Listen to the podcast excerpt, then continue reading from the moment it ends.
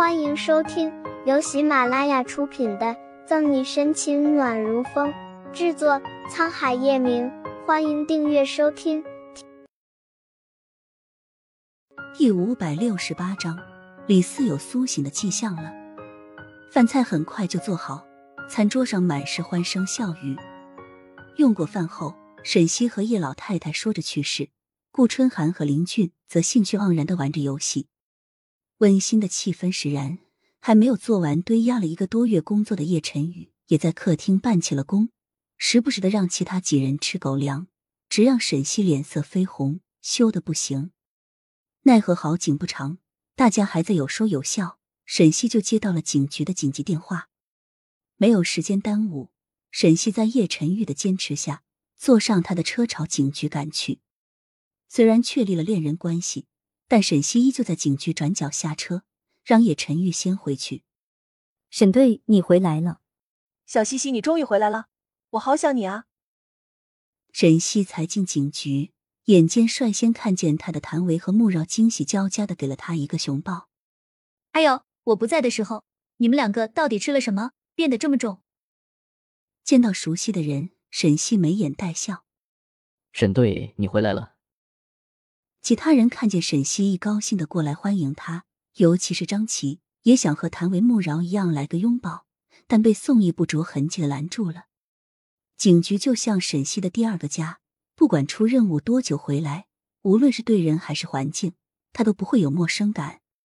和大家寒暄一番，沈西才进到自己的办公室，后面还跟着宋义。怎么样？这个月肯定累坏了吧？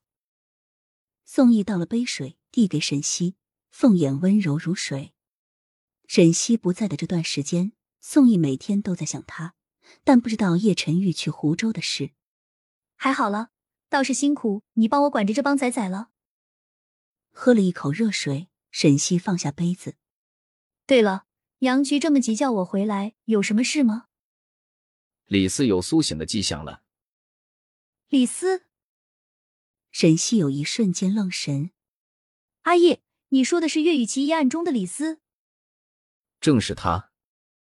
今天医院打来电话，在功能恢复的治疗下，他已经能按指令皱眉、动手指，意识慢慢趋于苏醒。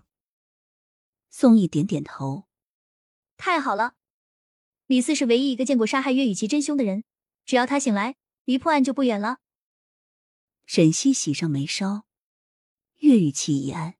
虽然沈西的嫌疑洗清了，但案子在视听李静的手里依然没有什么进展。久而久之，半年时间过去后，这就成悬案了。该查的都查了个遍，什么线索都没有。大家只能把最后的希望放在昏迷不醒的李斯身上。现在好了，只要李斯能醒来，找到杀人凶手就没有难的了。小沈回来了。开完会来刑侦队长办公室的杨局，正好遇见交谈的沈西和宋毅，和蔼的笑着进来。怎么样，小沈？这一个多月没事吧？杨局没有问沈西的工作情况，而是先关心他。杨局还不放心我吗？见到杨局，沈西俏皮的眨眨眼。宋母去世后，杨局便是沈西最亲近的长辈了。哈哈哈！你这丫头向来都不是会吃亏的主，恐怕你这次去又惹了不少事吧？杨菊哈哈笑着，眼里是父亲对女儿般的宠溺。谁说的？我可是很服从命令的。沈西清澈的眼眸滴溜溜转着。你呀，真是拿你没有办法。杨菊无奈的摇摇头，然后换上沉重的面色。李斯的事，想必你已经听宋副局说了吧？嗯，我待会儿去医院看看。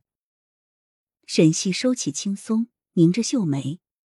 虽然岳雨琪案件还没有头绪，但不管怎么说，他也算案件有关人员。李斯醒来是他最愿意看见的事。杨局沉思会儿，这小沈，我建议你还是先等等吧。案子一天不破，李家就一天认为你是凶手。